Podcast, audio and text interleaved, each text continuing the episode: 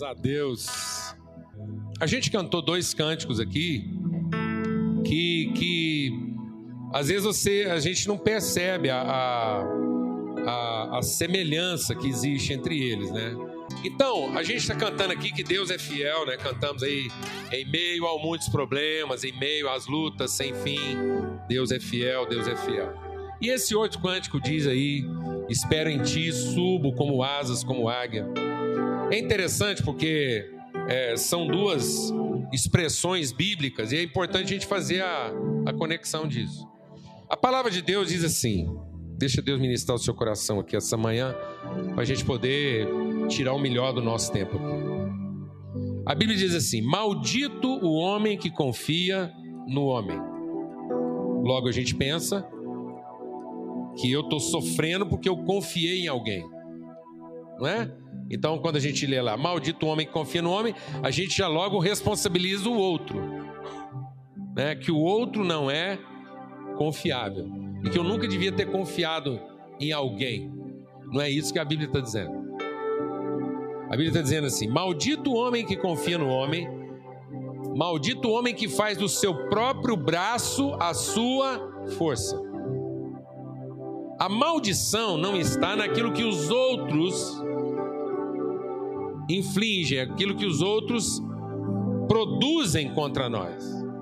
A maldição está na ignorância com que eu enfrento essas coisas. A maldição não é o mal que me é feito. A maldição é como ele me afeta a partir da minha própria ignorância e rebeldia. Está me entendendo isso ou não? A gente é muito rápido em confessar o pecado dos outros e às vezes não confessa o próprio pecado. Que na verdade alguém está me fazendo sofrer porque a leitura que eu fiz a partir de mim está equivocada. Amém? E isso afeta minha relação com as pessoas, afeta minha relação comigo e afeta minha relação com Deus. Essa semana eu estava conversando com a Lana, a gente estava compartilhando sobre isso. Ela está ministrando num encontro de mulheres lá em Brasília. Ela está para lá. E a gente estava falando sobre isso. As mulheres queriam falar sobre autoestima que é o alto é o próprio, né? aquilo que é, é particular, próprio, pessoal. E também tem um sentido de, de automático. Né? E existe uma confusão aí, porque tem gente que confunde autoestima, ou seja, uma estima que seria própria e genuína a partir de uma consciência clara, formada, um entendimento bem formado tem gente que confunde isso com alta estima. Tanto é que quando uma pessoa está com um problema de autoestima, a gente diz para ela: o seu problema é a sua baixa estima. E eu vou te falar uma coisa, mano: ninguém teria problema se a estima fosse baixa. Uma pessoa que tivesse uma baixa estima seria uma pessoa grata por tudo. Amém? Uma pessoa com uma baixa estima seria sempre assim: muito obrigado, obrigado, gente, obrigado, não mereço, obrigado. Você podia jogar farofa na cara dele para não dizer outra coisa e ele ia falar assim: obrigado. Sim ou não? Então, nosso problema é que nós temos uma alta estima. Nós pensamos a vida a partir de nós mesmos e a partir de uma percepção equivocada que a gente tem da gente, e é uma, uma percepção superestimada. Alguém está entendendo o que eu estou falando? Eu projetei, eu idealizei, eu formulei pessoas. Eu idealizei pessoas, idealizei circunstâncias, idealizei realizações, idealizei relações, idealizei um casamento, idealizei uma empresa, idealizei uma vida profissional a partir de uma percepção elevada de mim mesmo. E daí vem o que, amados? as frustrações, os desapontamentos. Frustração é uma coisa que começa nos outros. A gente começa primeiro culpando quem? A torcida que não apoiou. Certo? Aí você passa que a torcida vai embora, esvazia o estádio. Não fica lá para ouvir suas queixas, né? Quem você gostaria de punir não fica lá para ouvir suas queixas. Encha a paciência. Fala, não vou ficar aqui escutando suas queixas, porque afinal de contas, o problema é seu. Alguém já viu esse filme? E aí você se sente abandonado com a sua frustração, que é pior. Já estava frustrado e agora ainda está o quê? Aí você começa a vivenciar suas culpas. Geralmente, quando o problema é médio, alguém tem culpa. Quando o problema vai se tornando grave, você começa a se perguntar: o que é que eu fiz de errado para merecer isso? Tá vendo? Até que a gente vai chegar em quem, amados? A gente começou na torcida, passou pelo time. Quem é o último culpado pela desgraceira toda? O técnico. O cara que montou o time, o cara que escalou, o cara que marcou o jogo, quem colocou a gente nessa embrulhada sem a gente estar tá preparado para isso? Alguém está entendendo isso não? E a gente vai acabar responsabilizando quem?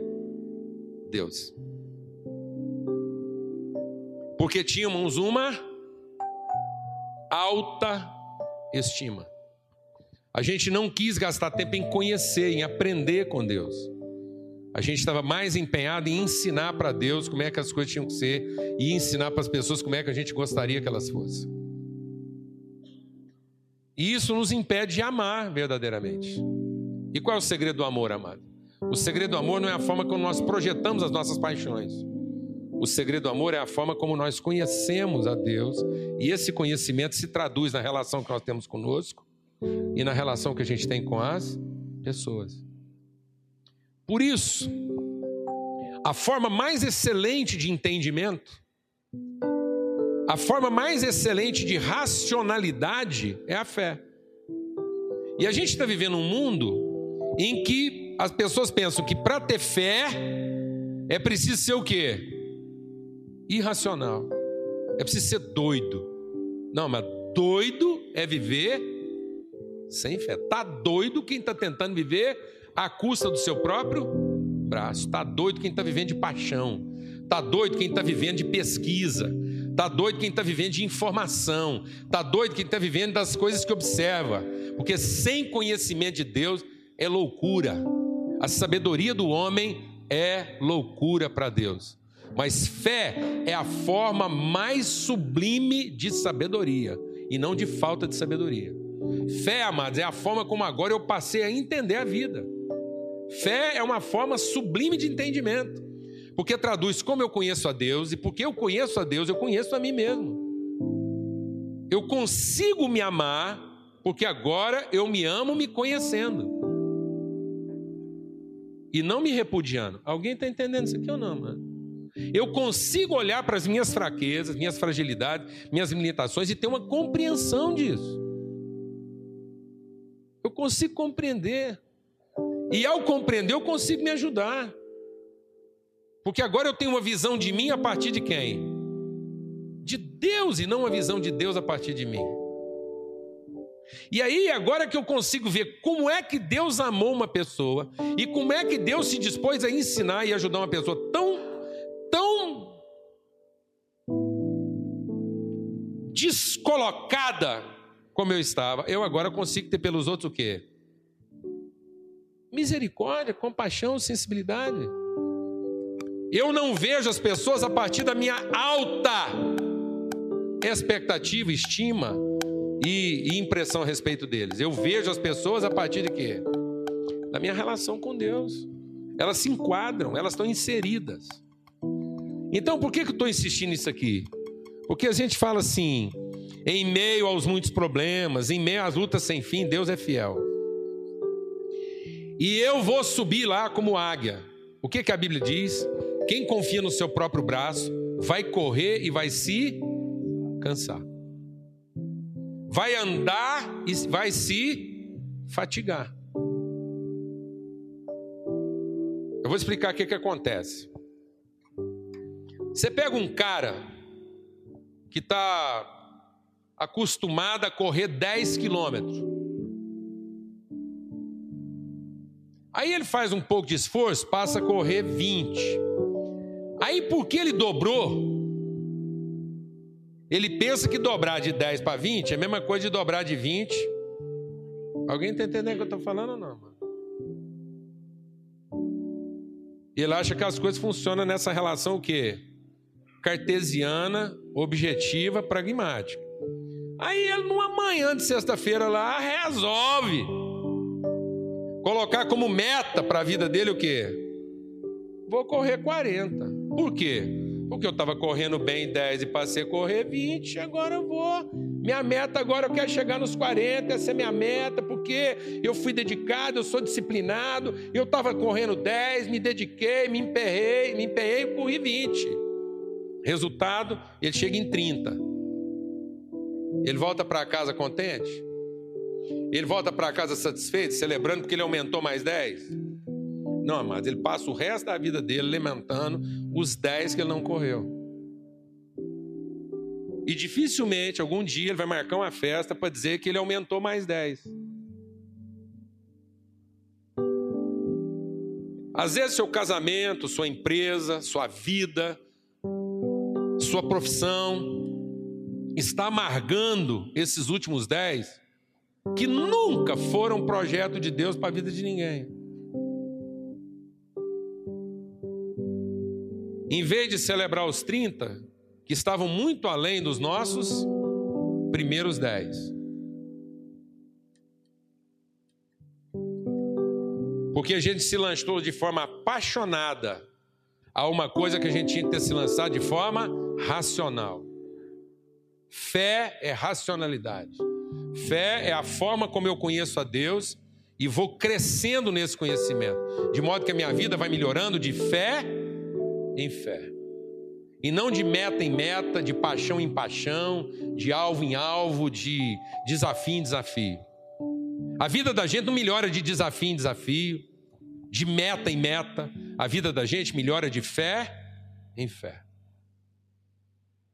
Eu conheci a Deus, vou conhecer um pouco mais, e um pouco mais, e um pouco mais, até que eu chegue à estatura de varão perfeito. E é isso que está dizendo. Porque às vezes você acha que Deus é fiel, que ah, Deus é fiel. Deus é fiel. Eu planejei correr 40.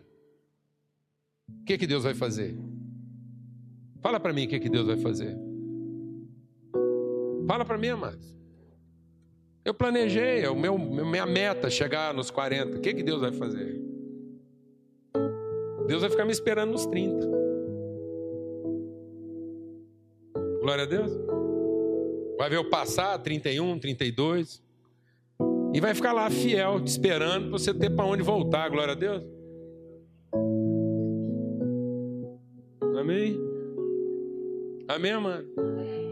Porque Deus não é leal para sair doido, desorientado, correndo com você até 40, te empurrando. Vai, vai que você dá conta. Não, não, Deus é.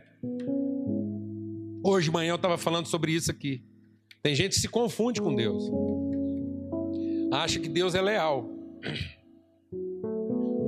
Aquele tipo de lealdade do pai que foi introduzir o menino na prostituição. Antigamente, até hoje tem uns negócios assim, porque quando é na prostituição é outras coisas.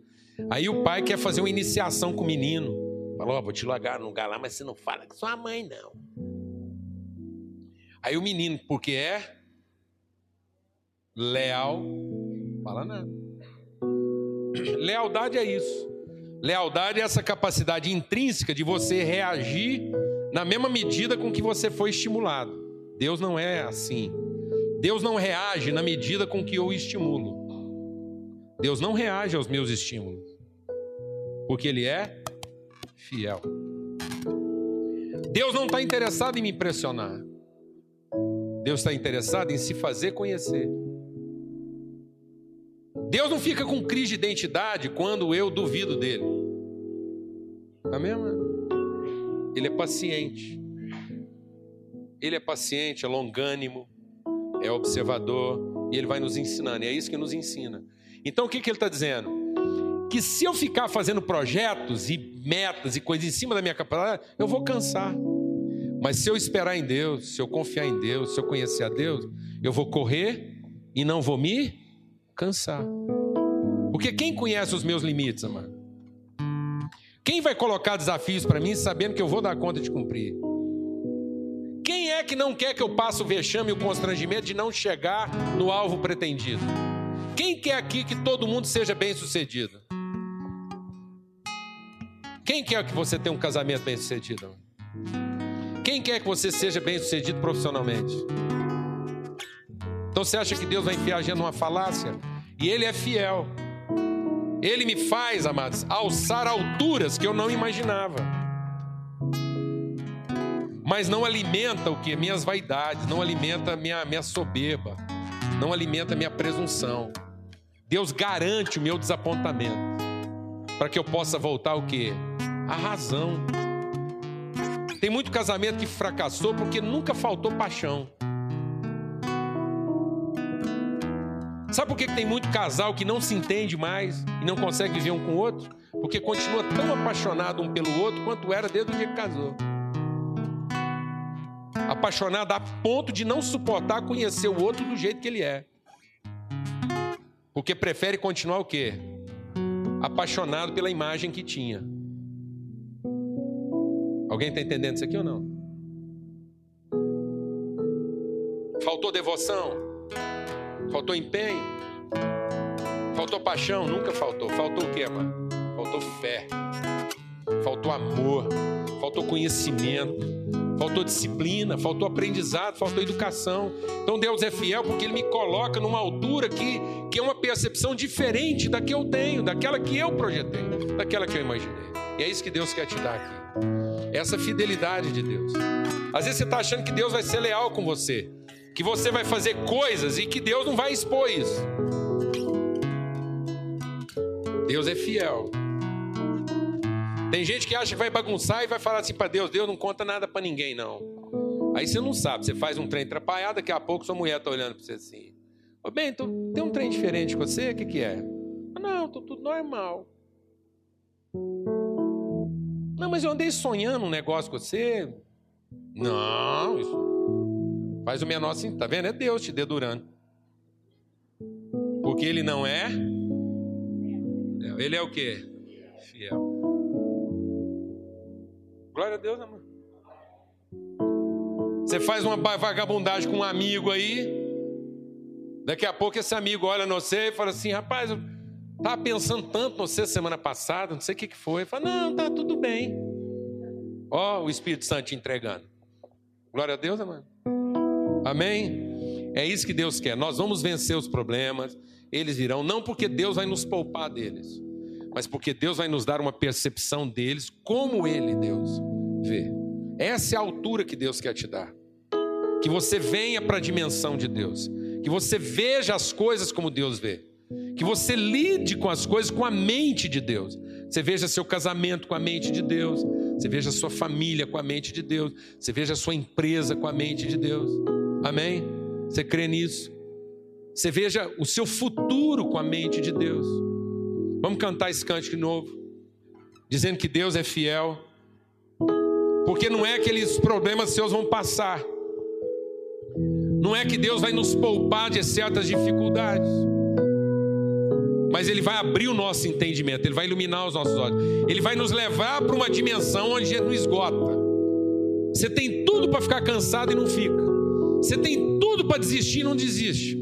Você tem tudo para desanimar e não desanima. Você tem tudo para abrir mão e não abre. Paulo diz isso. Eu tinha uma tristeza a ponto de desistir, mas não desisto. Sofro uma perseguição e uma oposição a ponto de me aborrecer, não me aborreço. Amém, amado? A grande surpresa da vida cristã não é você não sofrer o aborrecimento, é você não se aborrecer. O grande segredo da vida cristã não é você não ter a perseguição, é você não desistir. O grande segredo da vida cristã não é você não sofrer angústia, mas é ela não te abater. Glória a Deus, amado. Porque nós fomos libertos da nossa alta estima. Amém? Para agora ter amor de verdade, autoestima, saber lidar com a gente. E tanto quanto a gente sabe lidar com a gente, como Deus liga com a gente, a gente sabe lidar com os outros. Vamos cantar esse canto de novo.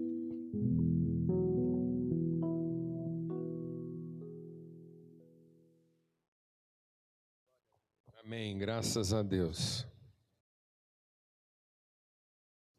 Essa semana eu estava ouvindo uma música cantada pela Maria Rita. E lá tem um verso que diz uma coisa interessante. Mais ou menos assim: As coisas boas vêm de Deus, as desgraças é a gente é que faz. Né? Então, tudo que é bom, todo dom perfeito vem de Deus. E a gente precisa aprender a confessar a nossa ignorância, né? nossa negligência em querer conhecer a vontade de Deus para a nossa vida. Eu queria convidar você a abrir sua Bíblia lá em Apocalipse, o último livro da Bíblia. O último livro da Bíblia, lá em Apocalipse, no capítulo 1. Para a gente entender o espírito, né? Do livro de Apocalipse, da, da, sim, da palavra de Deus. Quando a gente está falando né, de, de, daquilo que, essa fidelidade de Deus em, em não ser reativo. Aprenda isso, meu irmão. O privilégio da fé é o privilégio do conhecimento de Deus. De que Deus não é reativo, Deus, Deus não é Deus não é movido pela nossa capacidade de sensibilizá-lo. Deus é fiel, ele está sempre firme no empenho de nos ensinar. Essa é a salvação. A salvação é ser educado por Deus, é ter o um entendimento transformado. Às vezes a sua fé não está funcionando porque ela está muito ainda na área da paixão, ela está na área da emoção. Você lida com a fé de forma passional, você projeta sentimentos e emoções para Deus carregados de uma profunda expectativa, onde falta conhecimento, onde falta lucidez. As pessoas estão sendo estimuladas a viver uma fé que é uma falácia, é uma mentira, é um engodo. Porque é uma fé calcada de, em alucinação, em desvario. As pessoas imaginam, projetam e, e expectam e aí ficam naquela ideia de que isso, de alguma forma, só porque nasceu de um coração bem intencionado, aquilo tem que se realizar daquela forma. Estava aconselhando um jovem e ele estava falando da dificuldade que ele tem com uma pessoa já há muito tempo. Ele diz: Eu não sei como resolver o problema com essa pessoa. E ele foi falando. E aí, no meio da conversa, ele disse assim: Porque toda vez que eu olho para essa pessoa, eu sinto muito mal com o que ela me fez. Eu falei: Então, a primeira coisa, você não tem uma coisa para acertar com alguém, você tem algo muito sério para acertar com Deus. A visão que você tem de você, do que você merece e do que as pessoas te devem, e a visão que você tem de Deus está te impedindo de lidar com essa situação. Você nunca vai conseguir ser instrumento de Deus na vida dessa pessoa para coisa alguma enquanto você estiver mal resolvido com Deus. A raiva que a gente tem dos outros é diretamente proporcional à desconfiança que nós temos de Deus. A gente só tem raiva de gente porque não confia em Deus. Se a gente confiasse mais em Deus, a gente não tinha raiva de gente, porque não teria medo delas. Amém, amados? Amém. Glória a Deus. Isso é libertador. Então, lá em Apocalipse, capítulo 1, diz assim: verso 4: A vocês graça e paz da parte daquele que era, que é e que há de vir.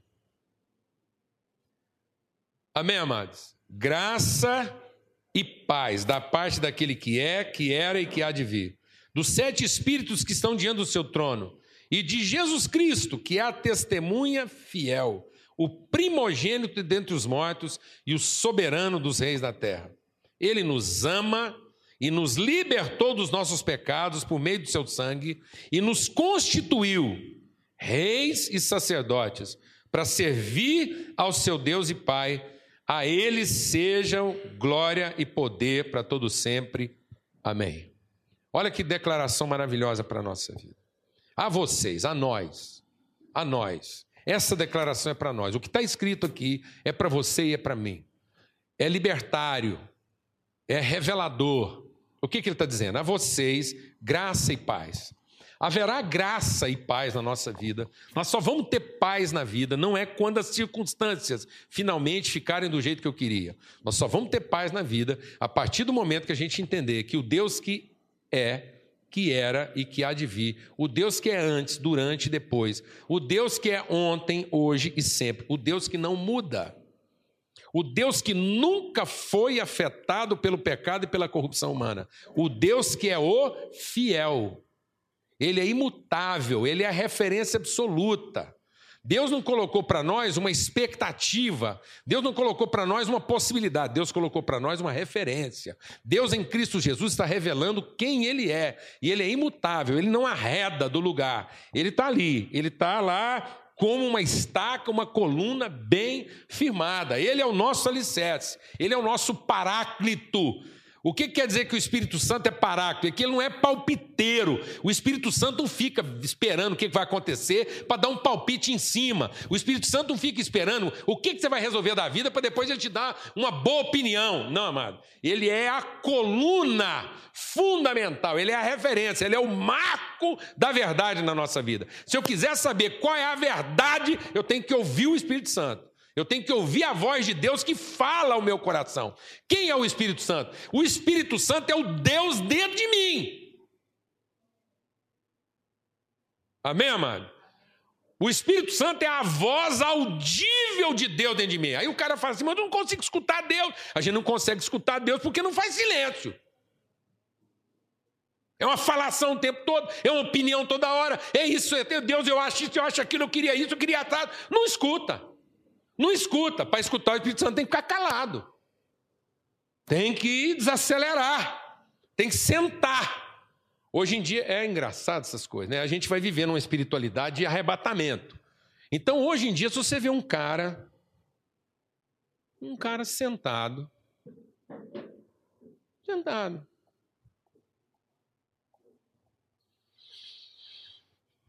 em silêncio, meditando, ele não é espiritual. Não é espiritual. Quem que é o cara espiritual hoje em dia? Hã? O cara espiritual, aleluia! Glória a Deus! Tá, então, nada errado, nada contra. Nada contra. Mas esse arrobo de espiritualidade, os aleluia, os glória a Deus, só faria sentido na nossa vida se isso fosse a sequência, não o início de uma relação espiritual com Deus. As línguas, a, a explosão do Espírito Santo, a cidade visitada de avivamento, só foi depois. Depois que os discípulos fizeram exatamente o que Jesus mandou. Jesus falou assim para eles: agora vocês vão lá e fica quietinho, faz nada, o Espírito Santo falar com vocês. Glória a Deus, amado. Posso ouvir um amém? Posso ouvir um amém, amado? Então, o que é o avivamento espiritual? O avivamento espiritual não é a explosão.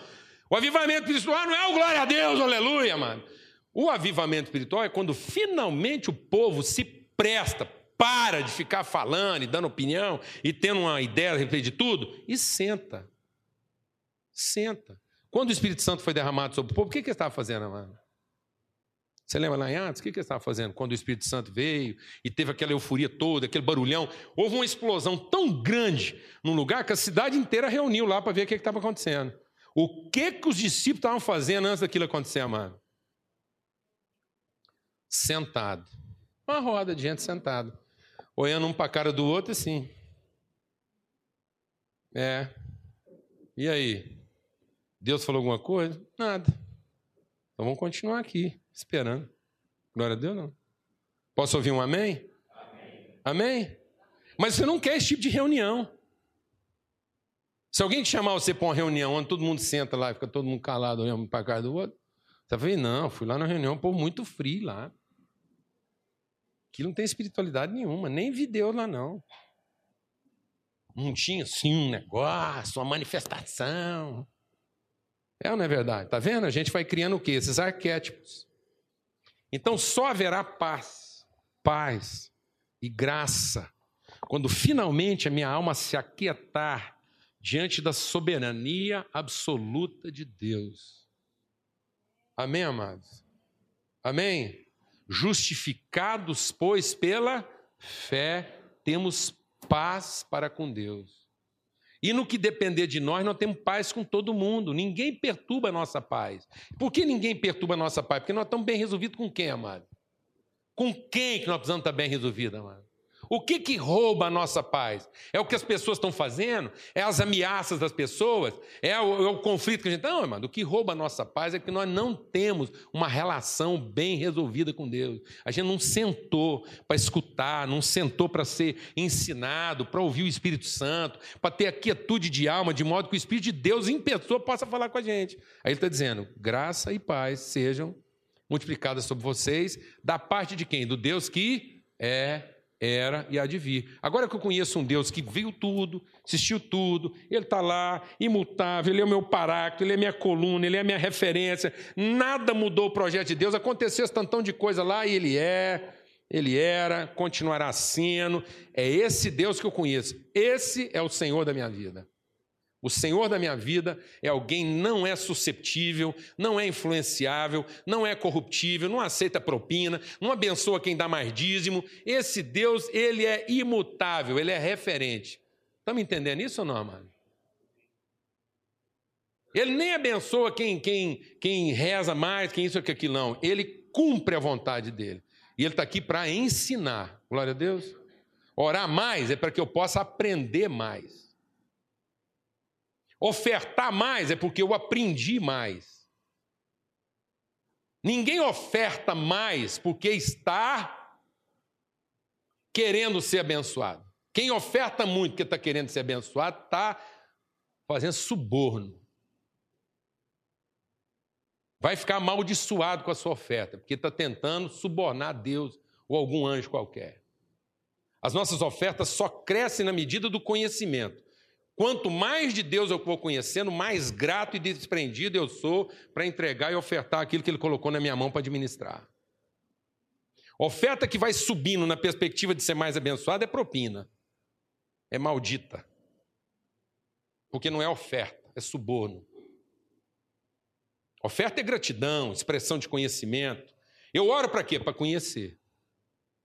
E louvo, bendigo, canto, oferto, porque conheci o Deus que é, que era e que há de vir. Eu estou aprendendo, a minha, o meu entendimento está sendo transformado, a minha fé está ficando racional.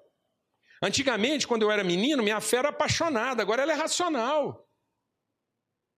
Quando eu vi minha esposa, primeiro eu me apaixonei por ela, agora que eu a conheço, eu a amo. A relação foi ficando segura, porque o grau de desapontamento vai diminuindo. Amém, meus irmãos? Amém. Amém. Era uma coisa arrebatadora, mas agora é uma coisa lúcida, consciente. A Lidinha está lá para o Reino Unido. Ontem eu estava conversando com ela pelo WhatsApp. Papai, o senhor e a mamãe estão bem? Aí eu continuei falando outro assunto com ela, porque eu sabia que a filha está longe. Aí eu falei outro assunto. Papai, isso não me respondeu. Aí ela ficou preocupada. Está tudo bem em casa? Está bem, minha filha. Está tudo bem. Eu amo a sua mãe. Sua mãe me ama. A nossa relação está firmada na rocha. A gente se conhece. Ai, que bom, né, papai? Tá vendo, amado? Os filhos da gente aprendem a é umas coisas, né? Os filhos da gente, eles, eles querem. Quando eles perguntam se está tudo bem, é o seguinte: está tudo calmo. Não é, amados? E ela sabe dos desafios que a gente enfrenta e como esses desafios nos afetam. Ela falou: Não, papai, eu estou perguntando porque eu sei dos desafios que às vezes vocês estão enfrentando isso e como isso afeta. Eu fui para ela, porque quando ela perguntou: Vocês estão bem? Eu falei assim: é, ela falou, porque eu não, eu não queria que alguns desafios que a gente tem enfrentado aí te afetassem. Eu falei, afetam. E tem que afetar. Glória a Deus, né, mano? Porque se não afetar, está tudo errado. Faz parte do pacote. Família é para afetar a gente. Família não é para desafetar. Família é para te ensinar a ficar nervoso sem ficar com raiva. Glória a Deus, amado. Amém? Glória a Deus, amado. É, ué, família é para exercitar os nervos. Então você tem que ficar nervoso. Você tem que viver uma vida nervosa, cheia de nervo, usar os nervos. Amém? Sem ficar com o quê, mano? Raiva. Tem que ficar com raiva, mas nervoso pode ficar. Amém? Ficar tenso, vida, família é para deixar você tenso, porque você tem tendões, tendão é para você ficar atento. Glória a Deus, amado. Sem ficar distendido. Amém? É para você passar tensões sem romper. É para você passar nervo sem ficar com raiva. Glória a Deus, amado. Então está no pacote que a gente aprendeu. E onde você encontra essa paz? Onde você encontra essa paz? Na tranquilidade? Não, você encontra essa paz no Deus que é, era e há de vir. Eu mandei, o último texto que eu mandei para ela na mensagem foi assim: minha filha, a gente se ama, e mais do que isso, eu li o fim dessa história, e ela termina bem. Essa história termina com todo mundo se amando por toda a eternidade. A onde o senhor leu isso, papai? Eu falei, na Bíblia. na Bíblia, está escrito lá.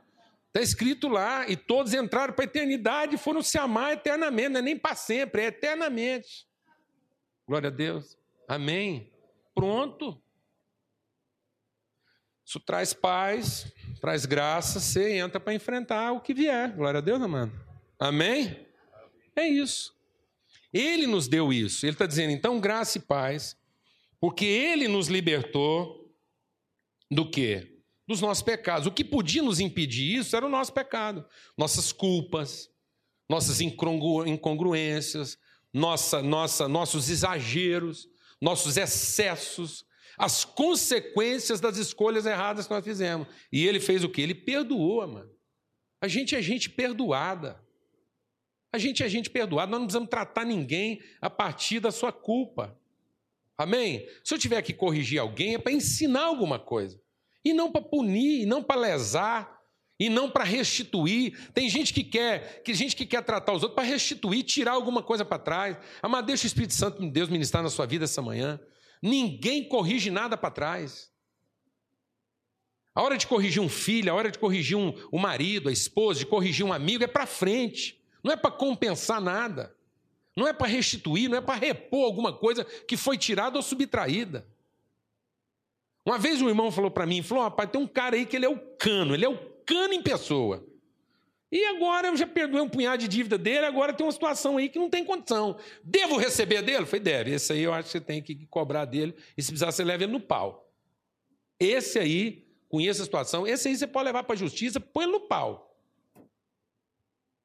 Depois, se quiser pegar esse dinheiro, dar para missão, ofertar para pobre, ou até dar para ele de volta, você dá, mas ele vai ter que aprender a pagar para ter responsabilidade. É outra coisa. Nós não estamos corrigindo porque queremos o dinheiro reposto. Isso aí, o que vai ser gasto para receber é muito mais. O desgaste, o desgaste é muito maior. Mas há certas coisas que têm que ser cobradas para ensinar. E não para repor. Ninguém repõe. Alguém repõe o constrangimento? Alguém repõe a vergonha? Alguém repõe a humilhação? Quando? Amém, mano? Então os pecados foram perdoados. Então ele nos perdoou e ele nos constituiu, deixa Deus ministrar o seu coração.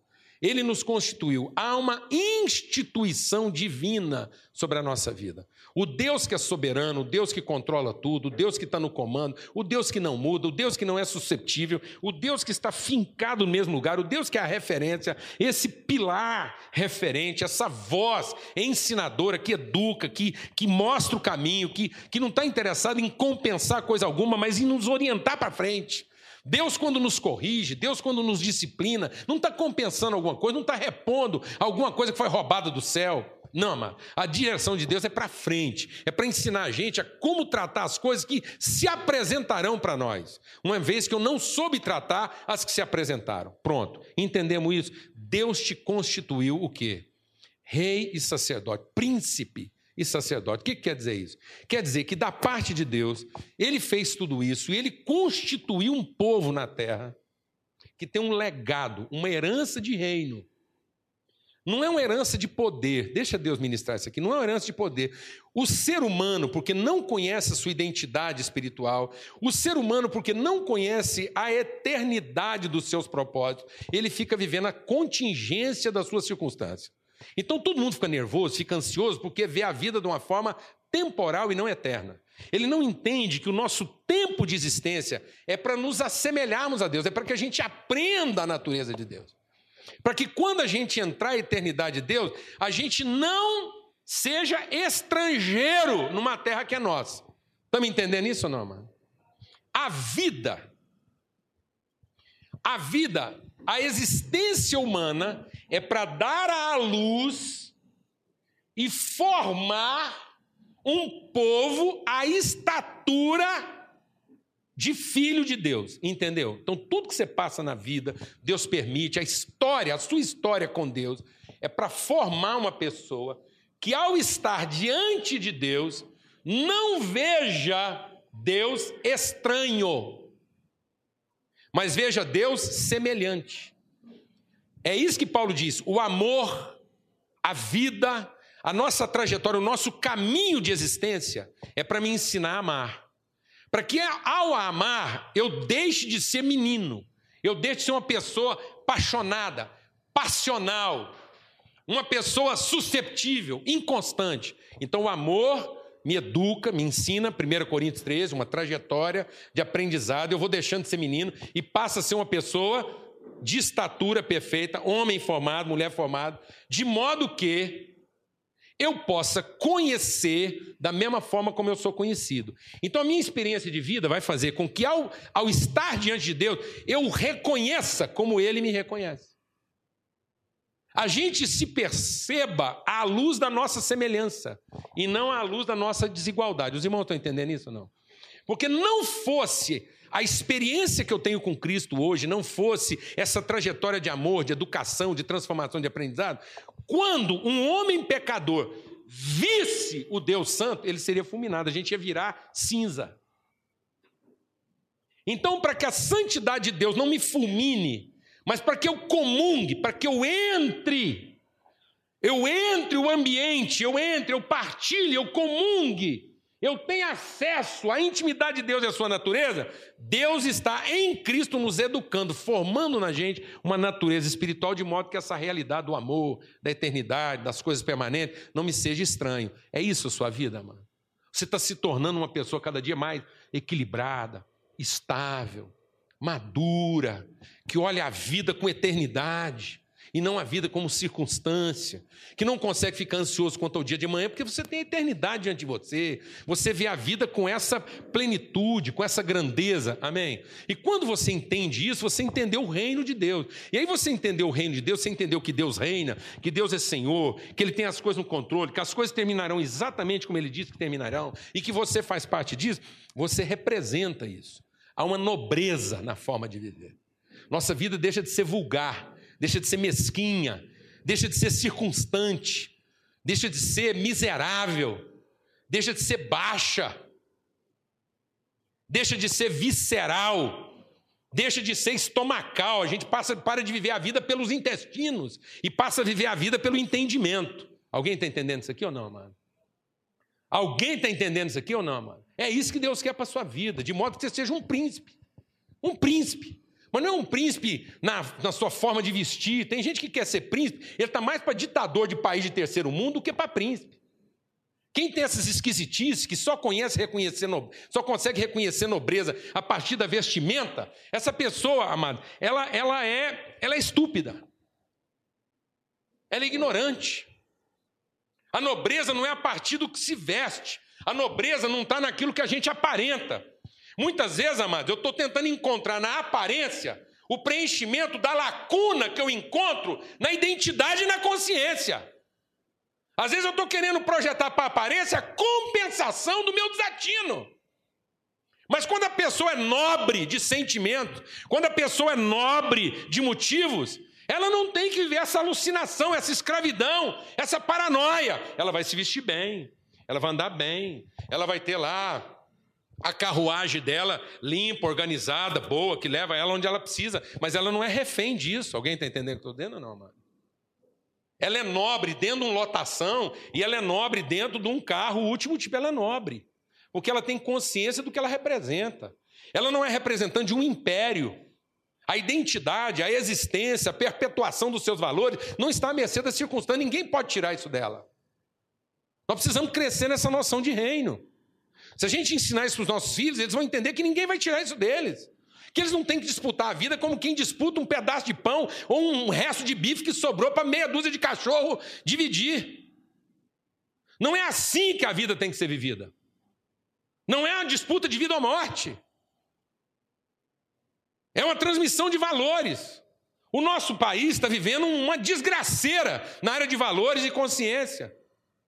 Recentemente a gente vê lá os nossos representantes de poder dizer que vão aumentar o salário para poder manter os médicos em cidade ruim. Recentemente, uma prefeita compartilhou com a gente. Eu estou oferecendo 30 mil para um médico ir trabalhar lá na nossa cidade, ninguém quer ir.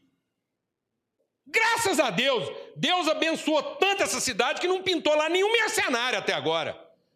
Porque o cara que se presta a ir lá ajudar essa cidade lá, só porque dobraram o salário dele, era melhor ele não ter ido, porque esse povo, a custa de curandeiro e chá de raiz, está melhor do que nas mãos do mercenário. E nós ainda ensinamos isso para os nossos filhos. Essa desgraceira que assola o nosso país, que se melhorar o salário de todo mundo, nós vamos conseguir colocar gente onde tem que colocar. Uma realidade insustentável. O prefeito que paga 30, começa pagando 30, e justamente porque ele pagou 30, não sobra dinheiro para a campanha para ele comprar mais eleitor, ele acaba perdendo a eleição, entra outro lugar dele lá, que com raiva de quem ele pagou 30, paga 5, o cara vai embora, não presta nem para um lugar nem para o outro, vira uma desgraça total. Um mundo de mercenários. Você já viu esse filme? Sim ou não? Porque falta o quê? Nobreza de sentimento. Falta nobreza de motivos. Uma palavra que há muitos anos eu não ouvia, falta galhardia. Falta um sentimento que não seja rasteiro. Gente que sabe o que representa. Sabe o que significa reino? Significa que se morresse todo mundo no reino e sobrasse o filho bastardo do ferreiro, ele representa o reino. Não é pelo poder que a gente assume, não é pela forma como a gente se apodera e se impõe aos outros, é pela consciência que a gente tem daquilo que a gente representa. E Deus te fez um príncipe neste mundo. Vocês, jovens, homens e mulheres aqui, são príncipes de Deus. Deus tem a firme esperança de que em um dado momento nós vamos ser tomados de tanta consciência do amor e da bondade de Deus pelo ser humano que a gente vai se dispor a representá-lo com essa dignidade. Aceitar fazer um serviço ruim, às vezes por uma remuneração pior ainda, porque isso é isso só tem uma importância na nossa vida: é digno, é honroso, é nobre. Por que, que você ama a sua família? Sabe por quê? Porque é nobre. É honroso. É honroso amar mulher, amar filho. Por que, que você não enfia a cara na prostituição? Porque é vil. Não é porque manda para o inferno. É porque é aviltante. É raso. É rasteiro. É réptil. Se arrasta pelo chão. É por isso. Porque nós queremos sentimentos de reino. Nós queremos representar Deus nesse mundo. Nós queremos ensinar para as pessoas como é que o coração de Deus se move. Só por isso. Amém, amado? Ensinar para todo mundo que Deus nos deu as condições, as condições de colocar em ordem. Família está desorganizada, aconteceu um revés, veio uma tragédia, veio um infortúnio, está passando fome, uma desgraceira, é um deserto, parou de chover, não tem problema. Nós sabemos viver nessas condições. A gente sabe tirar a lei de pedra. A gente sabe tirar água de cacto, nós temos essa nobreza, nós temos esse entendimento. Aqui ninguém apavora, não. Não é porque está morando em barraca que o trem está bagunçado. Amém? Nós sabemos colocar as panelas no lugar, nós sabemos deitar em cama limpa.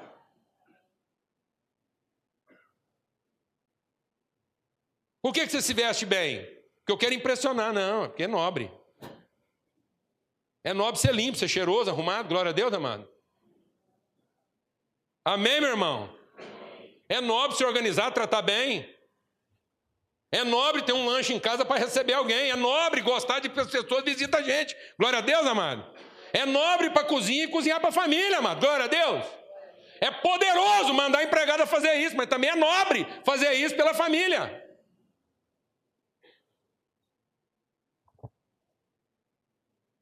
Isso é nobreza. Isso revela altivez de sentimento, de valores, de proposta de vida. Por que você não paga todo mundo para fazer o que você tem que fazer? Pelo simples motivo que eu não estou aqui para contratar mercenários. Tem certas coisas que eu mesmo gosto de fazer, porque isso é o quê? É digno. Você é trem de príncipe. Só príncipe faz um negócio desse. Só gente bem resolvida. Gente que entendeu a vida pelo seu sentido. Amém, amado? E ele diz que além de príncipes, nós somos o quê? Sacerdotes. Quer dizer o quê? Que além da gente ter a ordem na cabeça, a gente, além da gente saber, nós temos a visão do raio-x, amado. A gente sabe, a gente olha, vê além da parede. O cristão, dirigido pelo Espírito Santo, que conhece a Deus e se submete à soberania de Deus, ele vê além da parede, ele faz o diagnóstico, ele sabe como é que funciona, ele consegue, ele identifica a peça que não está funcionando. Põe na sua cabeça, e mais do que isso, ele tem o recurso. O recurso, ele tem a chave da dispensa, ele sabe onde encontrar a provisão para aquilo funcionar. Não falta recurso na vida de quem está a serviço de Deus. Não falta. Não falta. Não falta, porque nós somos os dispenseiros de Deus. A falta de recurso está na nossa ignorância e não na provisão de Deus. A falta de recursos está que nós ainda não aprendemos a acessar esse negócio, a gente ainda não aprendeu a lançar mão disso, e porque não tem nobreza. A gente não tem nobreza, é escrachado, é, é, é, irresponsável, olha as coisas achando que a vida nos deve algum tipo de satisfação, não se posiciona. Falei de você, viu? O dia que falar para mim dessa prefeita que está pagando 30 mil lá, usei sua vida como testemunho. Sei que você tem passado um perrengue lá. Falei para esse povo. A hora que falaram para mim que tem uma prefeita lá pagando 30 mil, eu falei assim: ó, eu conheço uma menina médica. Você nem pensa em oferecer para ela 30 mil que você vai ofender ela.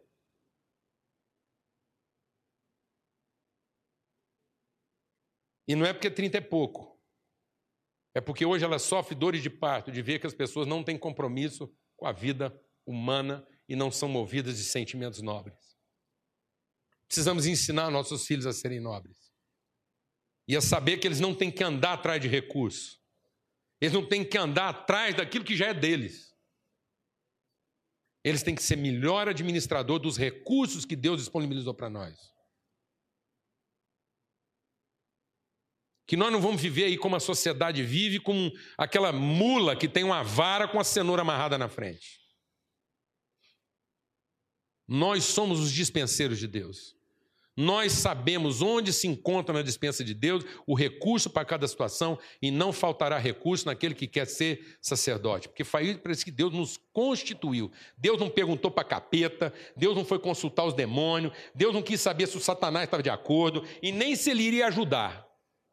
Deus nos constituiu no sangue do Cordeiro. Ele foi lá e pagou o preço pela nossa existência. Ele nos comprou da mão do inferno. O sangue do Cordeiro foi derramado, o sangue inocente, para nos perdoar dos pecados. E ele nos constituiu, ele nos outorgou essa autoridade e essa legalidade de sermos seus representantes no mundo, de saber como é que as coisas funcionam, como é que elas podem ser organizadas e de termos à nossa disposição todo o recurso necessário para que isso funcione. De modo que ninguém aqui precisa ter medo da vida nem das situações. Amém, amado? E nem precisa, ninguém precisa se entregar aos sentimentos vulgares, rasteiros, subversivos, que a humanidade fica aí seduzindo a gente, fazendo a gente pensar que vai acontecer conosco igual acontece com todo mundo. Porque isso não é verdade. Ninguém aqui precisa ter esse tipo de ansiedade em relação à sua própria vida. A não ser que queira recusar deliberadamente aquilo que é a vontade e o desígnio de Deus para a sua vida. Amém, amado? Em nome de Jesus. Vamos ter uma palavra de oração.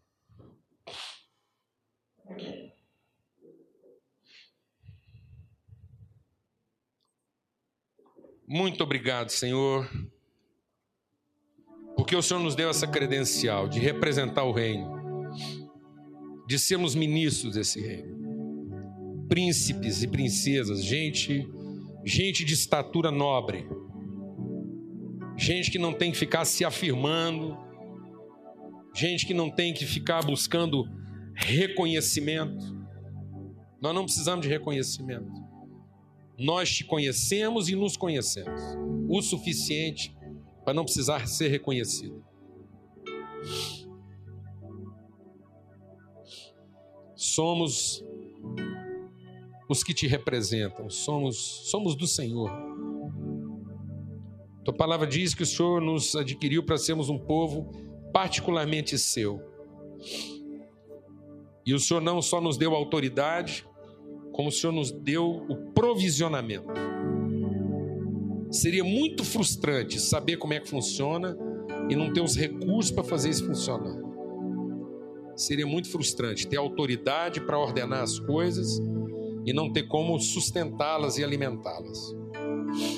De modo a Deus que o Senhor nos fez príncipes daquilo que é viável e sacerdotes daquilo que é sustentável. É viável ter um casamento, uma família, uma empresa, um trabalho. É possível. Nós temos, ó Deus, as habilidades para isso. Nós temos as habilidades para desenvolver um bom projeto, de fazer uma empresa funcionar. Nós temos as habilidades e as competências para formar uma família, para enfrentar todos os desafios que se implica e fazer isso dar certo.